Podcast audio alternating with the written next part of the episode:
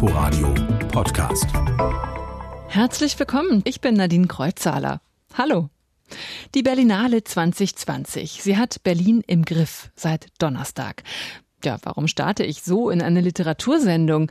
Weil die Berlinale viel mit Literatur zu tun hat. Immerhin wird aus einem Roman oft ein Film oder eine Serie. Bei uns haben wir doch einiges zur tatsächlichen Verfilmung gebracht. Es spielt mittlerweile eine große Rolle in unserer Agentur. Sagt Elisabeth Ruge, Literaturagentin. Mit ihr habe ich darüber gesprochen, wie hinter den Kulissen der Berlinale Filmrechte verhandelt werden für Bücher. Außerdem das Museum der Welt, so heißt die Neuerscheinung, die ich Ihnen heute vorstelle. Ein Roman von Christopher Klöbler unserem Inforadio-Kolumnisten. Es geht um Indien, um eine Forschungsexpedition, um Kolonialismus und Rassismus. Gehört er Ihnen? sagte sie zu Hermann. Ich gehöre niemanden, sagte ich. Sie riss die Augen auf. Er spricht Englisch. Das Museum der Welt, der neue Roman von Christopher Klöbler. Die Berlinale 2020. Fast ist das erste Wochenende ja schon rum. Gestartet sind die 70. Internationalen Filmfestspiele von Berlin am Donnerstag mit My Salinger Year. Mit einer Literaturverfilmung also. Was macht ein Roman zum Filmstoff oder zu einer guten Serienvorlage und wie kommen eigentlich die Bücher zu den Produzenten? Gemeinsam mit der Frankfurter Buchmesse veranstalten die Filmfestspiele das Format Books at Berlinale. Hier werden Bücher gepitcht, von denen Literaturagenten und Verlage denken, dass aus ihnen ein Film oder eine Serie werden sollte. Und im Publikum sitzen Leute aus dem Filmgeschäft. Morgen findet Books at Berlinale wieder statt und mit dabei ist wieder auch die Literaturagentin Elisabeth Ruge. Sie pitcht den Roman Mariannengraben von Jasmin Schreiber. Das ist eines dieser Bücher, wenn man das Manuskript liest, ich bin ja auch lange Verlegerin gewesen, merkt man gleich, das kann was ganz Großes werden. Da sind viele schwierige Themen drin, da geht es um Tod, es geht äh, um Verlust, es geht aber auch um Einsamkeit und die Spanne wird auch dadurch äh, deutlich, dass es eben eine junge Protagonistin gibt, eine junge Frau und einen alten Mann. Das sind die beiden Hauptfiguren. Sie finden zueinander. Es ist keine Liebesgeschichte, sondern es ist vielleicht ein großes Buch zur Freundschaft. Sie gehen eben auf eine Reise. Da ist auch noch ein, ein Hund dabei und, und ein Huhn und äh, das alles eben in einem VW-Bus und dann macht man sich auf den Weg. Also ich habe den Film schon vor Augen, aber was, was macht das Buch aus Ihrer Sicht so gut verfilmbar? Es wird ein Film sein, der das große Thema der Einsamkeit aufgreift, auf eine ähnliche Weise, wie das beispielsweise ziemlich beste Freunde getan hat. Diese beiden Menschen finden auch wieder in die Gemeinschaft zurück. Und das ist, glaube ich, ein ganz großes Thema unserer Zeit. Gibt es denn schon Interesse an diesem Buch vielleicht von irgendeiner Produktionsfirma? Oder ist es wirklich dann morgen bei Books at Berlinale der Moment, wo Sie das Buch präsentieren und wo Sie hoffen, auf Interesse ganz vieler Produzenten zu stoßen? Es gibt schon Interesse. Wir sind angeschrieben worden, dieses Booklet, äh, das ja produziert wird für Books at Berlinale und das jetzt schon digital versandt worden ist von der Berlinale das hat dazu geführt, dass hier Produktionsfirmen angerufen haben, uns gemeldet haben und wo wir ziemlich sicher sind, dass wir bei dieser Veranstaltung einerseits neue Produzenten und Produzentinnen interessieren werden, aber gleichzeitig auch schon Leute auf uns zukommen, die womöglich bis morgen eben das Buch schon gelesen haben. Wie viele Verfilmungen sind denn wirklich dann auch entstanden? Interesse ist ja das eine, aber die Realisierung eines Films ja dann das andere. Also bei uns haben wir Knock on Wood äh, schon also doch einiges tatsächlich dann zu Optionsverträgen und auch zur tatsächlichen Verfilmung gebracht. Das ist, äh, wie Sie richtig sagen, sehr viel Arbeit. Man braucht sehr viel Geduld. Da müssen ja Finanzierungen klar gemacht werden. Da gibt es so viele Hürden und das sagen wir unseren Autorinnen und Autoren auch immer. Dass ähm, diese ersten Kontakte und die erste Begeisterung nicht bedeutet, dass es am Schluss einen Film geben wird. Aber es ist ähm, jetzt einige Male gelungen. Wir werden im Herbst im ZDF eine Serie erleben, die auf einem unserer Bücher basiert. Es ist eine weitere Serie in der Mache, und zwar zu dem Buch äh, Die Tote im Wannsee, das wir letztes Jahr auf der Berlinale gepitcht haben. Wir haben vor uns die Verfilmung von Hul, dieser unglaubliche Roman von Philipp Winkler. Also da gibt es doch einiges und wir haben eben auch in dem Laufe der letzten drei, vier Jahre konsequent unsere Filmrechte zurückbehalten und eben beschlossen, das selber zu machen und ein großes Netzwerk aufgebaut. Wir sind in Cannes, wir sind in Venedig, wir werden vermutlich in diesem Jahr zum ersten Mal auch in Toronto sein. Welche Rolle spielen denn dann Literaturverfilmungen für Sie als Literaturagentur, aber auch für Autoren und Autorinnen mittlerweile? Es spielt mittlerweile eine große Rolle in unserer Agentur. Also ich würde nicht sagen, es ist unser zweites Standbein. Unser Hauptgeschäft ist nach wie vor das Geschäft mit dem Buchrechten. Die Literaturagentin Elisabeth Ruge. Morgen pitcht sie wieder bei Books at Berlinale, dem Format, wo Bücher und Filmleute zusammenfinden. Jetzt zu einer Neuerscheinung, die ganz frisch in den Regalen steht. Das Museum der Welt von Christopher Klöble. Der Autor kennt sich aus mit Filmrechten. Zwei seiner Romane, meistens alles sehr schnell, und Die unsterbliche Familie Salz werden gerade für die Verfilmung vorbereitet. Ja, vielleicht passiert das auch mit seinem neuesten. Das Zeug dazu hätte er, finde ich. Sein Thema aktuell, das Setting opulent und die Geschichte abenteuerlich. Klöble lebt abwechselnd in Berlin und Neu-Delhi. Seine Frau kommt aus Indien und genau dahin mit nimmt uns das Museum der Welt. Mitte des 19. Jahrhunderts. Die drei Forscherbrüder Hermann, Robert und Adolf Schlagentweit wollen nach dem Vorbild ihres großen Idols und Förderers Alexander von Humboldt das Land vermessen und den Himalaya besteigen, Gesteinsproben, Tiere und Pflanzen sammeln. Die Gebrüder Schlagentweit hat es wirklich gegeben, auch ihre große Indien-Expedition. Aber anders als Alexander von Humboldt sind sie heute in Vergessenheit geraten. Christopher Klöble hat ausgiebig recherchiert. Sein Ich-Erzähler ist ein fiktiver indischer Waisenjunge in Bombay namens Bartholomäus. Er ist begabt, spricht mehrere Sprachen, darunter Deutsch. In Vater Fuchs, einem Missionar aus Bayern, hat er einen Lehrer und Ersatzvater gefunden. Dann allerdings verschwindet Vater Fuchs eines Tages und Bartholomäus ist auf sich allein gestellt.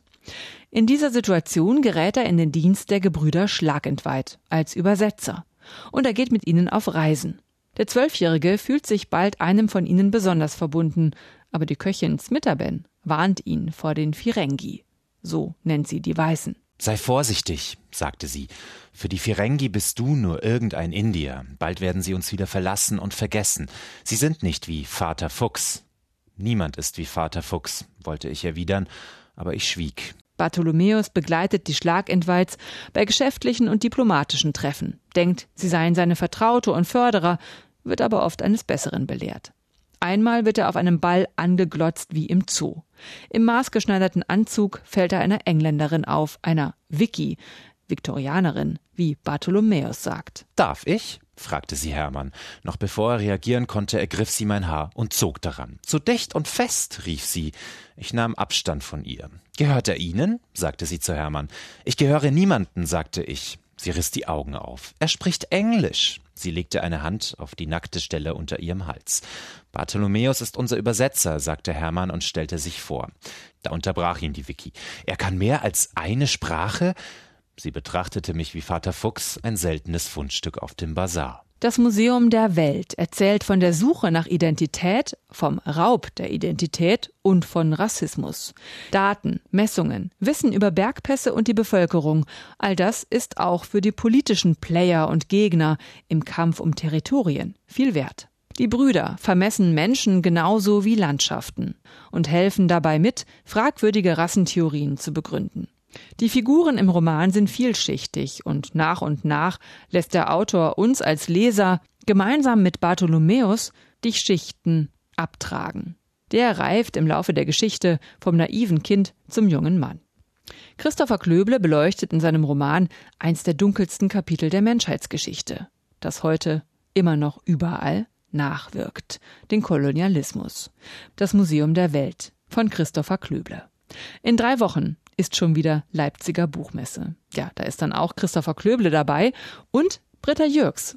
Sie ist nicht nur Verlegerin des Aviva Verlags, sondern auch Vorsitzende der Kurt Wolf Stiftung. Das ist die Interessenvertretung der unabhängigen Verlage. In diesem Jahr feiert die Stiftung ihren 20. Geburtstag. Ein Grund mal nachzufragen, wie geht es eigentlich den kleinen unabhängigen Verlagen und was brauchen sie heute, um zu überleben? Ja, die größte Herausforderung ist sowieso eigentlich immer überhaupt weiter zu existieren. Aber äh, das, was ja auch am Anfang zu der Gründung der Kurt-Wolf-Stiftung schon geführt hat, das ist was, was uns ja immer noch weiter beschäftigt. Die Sichtbarkeit unabhängiger Verlage. Für die meisten von uns äh, unabhängigen Verlage sind natürlich unabhängige Buchhandlungen sehr, sehr wichtig und sehr viele Buchhandlungen, die es zum Beispiel gab, als ich mit meinem Verlag angefangen habe, existieren heute nicht mehr. In Berlin haben wir es noch gut. Also es gibt auch viele Neugründungen und tolle, unabhängige, kleinere, inhabergeführte Buchhandlungen, die auch gut laufen.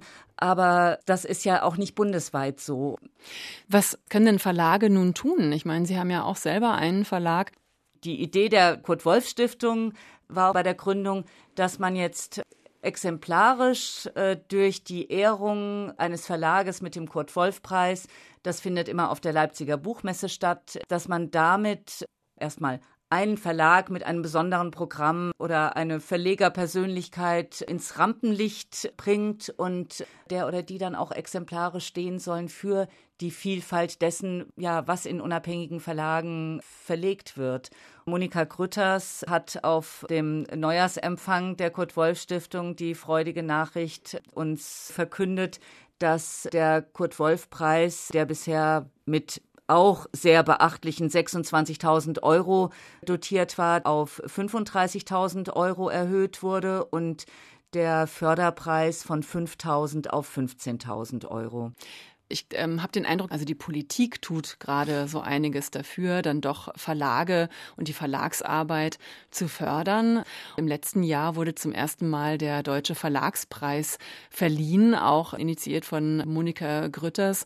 Da werden drei Verlage mit einem Hauptpreis ausgezeichnet von je 60.000 Euro und sehr viele andere Verlage bekommen einen Preis von 15.000.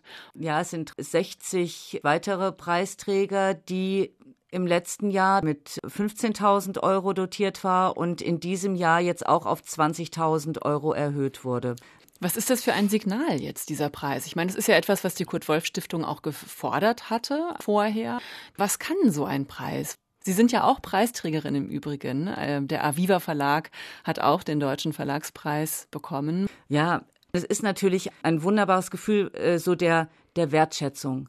Das Geld tut gut, weil äh, es immer mangelt und man noch Projekte vielleicht machen kann, die, die noch schwerer zu realisieren gewesen wären ohne. Es ist natürlich vor allem, denke ich, so diese Wertschätzung, dass die Arbeit, die man seit Jahren, Jahrzehnten macht, anerkannt wird als wichtiger kultureller Beitrag. Was macht denn einen unabhängigen Verlag aus? Können sich unabhängige Verlage mehr trauen als große Verlage, Konzerne? Sie trauen sich mehr. Und das ist natürlich auch schwierig, das dann auch durchzuhalten, auch wenn das dann nicht immer oder in den seltensten Fällen Bestseller werden.